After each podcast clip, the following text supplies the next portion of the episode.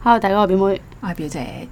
嗱，我哋咧嚟緊討論嘅嘢咧，係純粹個人經驗啊，係啊，絕無科學根據嘅， 係啦。如果你哋要信，都可以信嘅。亦都可以信翻自己嘅，亦都可以信科學根據嘅，亦都可以信我哋嘅， 冇所謂。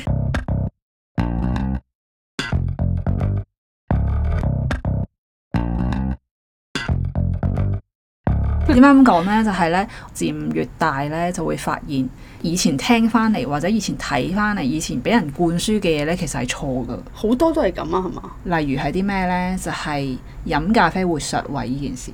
我以前咧會覺得空肚飲咖啡係會削胃嘅，會胃痛嘅，唔係應該咁樣做嘅。而家呢，就做緊一六八，朝頭早就唔會食早餐啦，咁就會空肚飲杯咖啡嘅。我嗰陣時一開始都戰戰兢兢，唉，究竟因會為呢唔個會胃痛 concept 呢？呢個 concept 太重啦，係嘛？係啊，但係我個人都會想嘗試下嘅，係，咁就會試下會唔會胃痛啦咁樣。我覺得你都好願意去嘗試新嘢，係啊， 即係你我唔會願意就咁聽咧，跟住就啊唔得。even 你覺得有機會胃痛，但你都要 去試啊下。冇錯，因為我覺得唔會死啊嘛，即係你胃痛啫嘛，你會好翻噶嘛。有咩表姐係由細到大，我問佢做咩，佢都話好啊，你試啊。形成咗一個心態就係、我如果我有啲咩冇勇氣去做呢，我就問表姐，哦表姐你覺得我應唔應該去做？其實我諗佢十次有十一次佢都答我 O K。係 OK 啊。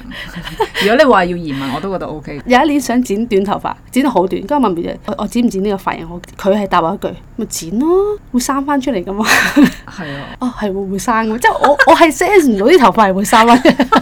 嗱，啊咁所以咧就要試。如果真係胃痛啊，咁咪嗰下會痛啫嘛。而家咧個胃唔舒服咧，我都會有一個精油可以幫助到自己。所以其實係我唔係好怕胃痛。如果到時真係會胃痛嘅，咁我咪搽啲精油咪會試咯咁樣。然後我發現原來係唔會胃痛嘅喎。但係有一次咧，等人啦、啲空閒嘅時間，朝頭早我又唔想飲咖啡喎，咁就去咗一間 coffee shop 啦，我就叫咗茶嚟飲，好似係 L Grey 啦，唔嗯係好記得。咁我平時都會飲 L Grey 噶嘛，咁但係我未試過空肚飲嘅，但係飲完之後就發現係胃痛，即係原來咖啡唔係削胃，係茶先係茶削先係上胃啊！原來 我記得係好似有啲新，即係隱隱約約個胃好似有啲唔舒服咁樣咯。啊哈覺得原來飲咖啡係冇事，同埋我係每一次空肚飲呢，即係冇任何嘢嘅。係。但係如果食早餐之後飲呢，就會容易啲腸胃敏感。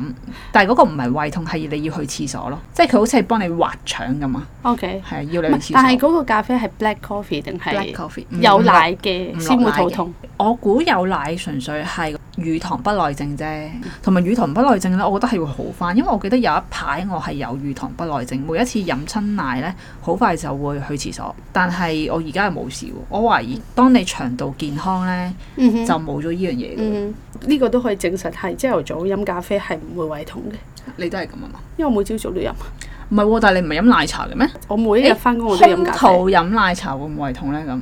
誒呃奶茶一定係有早餐食緊嘅，所以我唔知。哦但係咖啡我係朝頭早，平時空肚都會飲，但我只可以飲 black coffee，我唔可以飲牛奶嘅。同埋咧，朝頭早飲一杯咖啡啦，跟住晏晝先食嘢咧，我會覺得個人咧好似精神過你食咗早餐嘅。誒，依個有科學根據嘅，就係、因為你嘅血糖啊，哦，因為你一食嘢咧，你會血糖飆升咧，會令到個人攰啲嘅。如果我淨係朝頭早淨係飲到咖啡，下晝先食嘢就會好啲。我自己個感覺好啲咯，哦即係會覺得好似精神啲咁樣咯。同埋我咪一六八咗一排嘅。係啊係啊，我發現咧，我就會食少咗一啲碳水化合物，即係我唔使瞓咁多個鐘數，我都可以精神過我。我係食晒三餐，然後食咗啲碳水化合物，所以我點解持續住一六八呢？就係、因為咁解咯。因為我有一排係中途係冇食一六八，嗯，我就發現係好似個人極攰咯，比起之前好攰，感覺到個差別。因為自從中完 omicron 之後，我成日都瞓得唔係咁好，同埋我成日都好攰咯。嗯我可以試下呢個，你可以試下。即係唔啊好食咁多呢啲碳水化合物。同埋有研究亦都有講話係碳水化合物令到個人會容易啲發炎㗎，但即係身體發炎。喺我哋屋企嗰啲長輩嚟講咧，你一定係要食飯你先會，得你到唔食健康啊飯梗係唔暖啦，個人你唔食飯梗係唔乜啦。係嘅，咁樣飯係有一個正氣嘅作用嘅。啊係啊係啊係啦，我覺得係唔好食咁多咯。固有嘅思想咧就係食物金字塔，最底嗰層咧就係碳水化合物啊係嚟咯㗎啦嘛。咁但係其實而家有好多嘅科學研究咧都有講係碳水化合物係會令到身體發炎咯。係啊，哦所以其實唔建議一啲人去食嘅，而呢個亦都唔係真係一個健康嘅飲食法咯。嗯自己嘅經驗都證實咗嘅，真係。但係咧，我覺得係難嘅。係因為咧香港嘅飲食碳水化合物係最平，因為一定係水餃麵，啊係係你個麵就係佔大部佔大部分。 但係然三粒後就係水餃餃係啦咁樣。如果你要食少碳水化合物嘅嘢咧，就要貴啲咯。所以我有陣時咧都會敗喺呢個金錢上 面就就照食翻。因為有個面朗朗，淨係食水餃又唔飽。但係我想話咧，我就曾經試過真係減少咗好多碳水咧，你係會唔係好肚餓㗎？等個腸胃適應咗，應該唔係腸胃，我估係血糖。其實你咧維他命 C 咯，你成日追我嗰位。 係咯？點解你覺得維他命 C 咁勁嘅？你所有唔食，淨係食維他命 C。但我覺得係由細嘅 concept 廣告啦，咩一係一蘋果醫生原嚟我嗰啲，我覺得係佢冇講維他命 C 啊根心替炸落去嗰個維多斯啊！你每日飲一杯茶咧，就等於食咗個生果㗎啦，咁樣咁你就好誒哎佢好似唔係講一個㗎，係咪十個橙？ 變令到你變強壯啊！變超人啊，好似係同埋而家個小朋友。咁你咪覺得係啊，咁就一定要食維他命 C 啦。其實你從來都冇喺電視嘅廣告裡面係要食維他命 B 啊、D 啊嗰啲， 又好似係喎。因為根深蒂固你就係要食維他命 C 㗎啦。但係我之前咧喺香港治療嘅時候咧，個老師咧，唔知係物理學，佢就講話維他命 C 食得多咗咧，其實屙翻出嚟嘅，即係你唔會俾身體吸收嘅，適量嘅維他命 C 就。我覺得維他命 C 咧算係易啲吸收到㗎，可以即係好容易可以唔使接觸到嘅，係啊，可以如果 supplement 就可以唔使食維他命 C。其實表面都係懶，一個藥一拍出嚟，我有晒所有嘅拍落去，咁啊樣一日就完。咁你飲一杯茶咯，你唔使食咯。另外一樣嘢就係、係我阿爸咧灌輸俾我嘅，我妹咧係唔識游水，嗯，我係識游水嘅。咁我阿爸就同我講，如果你哋跌落海咧，邊個會浮？就係食咗一樣嘢，嗰樣嘢就係魚 皮。如果你魚皮魚皮炸魚皮嗰啲唔魚係皮，一條魚上面有嗰啲魚皮，我外面嗰層皮。係嗱。如果你兩個同時間跌落海咧，你兩個都唔識游水，邊個會唔會死咧？就係食咗魚皮嗰個人就唔會死，咩 啊真係灌輸我呢個 concept。咁你細個就有食魚皮？咦，咪住先。咁你會唔會係相信咗我我有我有一排相信咗。幾大個嗰陣時？十十三十四歲咯，哦，咁大個。咁同埋我我冇覺人得識游咧，我水嘅，覺得你好有潛質做無知婦 孺。真係。咁我我我同我爸啊，喂，我去到水面嗰度咧，我唔識浮，我係咁沉落去啦。唉、梗係啦，你都冇食魚皮咁樣。但係其實大個咗我就翻翻，其實唔係嘅，只要我個人放鬆喺個水度咧就會浮㗎， 就唔關魚皮事嘅。哦我覺得呢個係呃細路。不過咧，我想話咧，我中意食三文魚嘅皮嘅喎。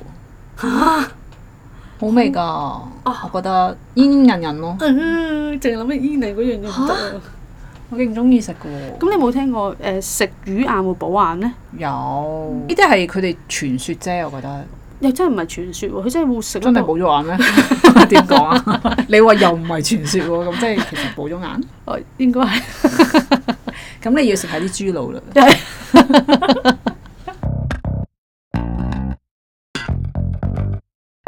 因為近排咪好興生酮飲食嘅嗯 keto 嘅，嗯我有朋友話想試下都，因為生酮飲食咧係顛覆咗我對於健康嘅睇法，係。真係可以令到除咗你話瘦之餘，係會令到個人咧身體少啲發炎㗎。係係，因為我有個 friend 佢係食咗古癌半年有多啦，嗯，佢係嘅濕疹冇咗㗎，嗯佢真係會減低身體發炎嗰個指數㗎。嗯係好嘢嚟嘅，真係，因為佢會身體會誒、呃水腫少啲啦，會脂肪會燃嗯燒到脂肪啦，所以會瘦啦。咁而啲人會放大咗去瘦嗰度咯，啊但係其實最主要係身體發炎個程度少咗，係其實係好事。嗰、個生酮飲食咧，佢哋係有講牛油咧，其實係好嘢嚟嘅。嚇係啊，但係我哋一直會覺得牛油勁肥勁肥喎勁好咁係啦啊樣係啦，反而咧植物牛油咧會唔好噶。啲人咪話牛油係有反式脂肪哦係啊係啊係嘅啊，植物牛油咧好似冇反式脂肪，但係其實入到身體咧就會有反式脂肪嘅。呢個係我好似都係學香港治療嘅老師講嘅，即係要食牛油牛呢類嘅嘢咧，就真係食真正嘅牛油，好就唔過係食食植植物物牛牛油油。如果大家都有好多呢啲咁樣嘅小迷思咧。都同我哋分享一下，我哋嘅 I G 係九 F dot is not easy。今日係咁多啦，多謝大家收聽，拜拜拜。拜。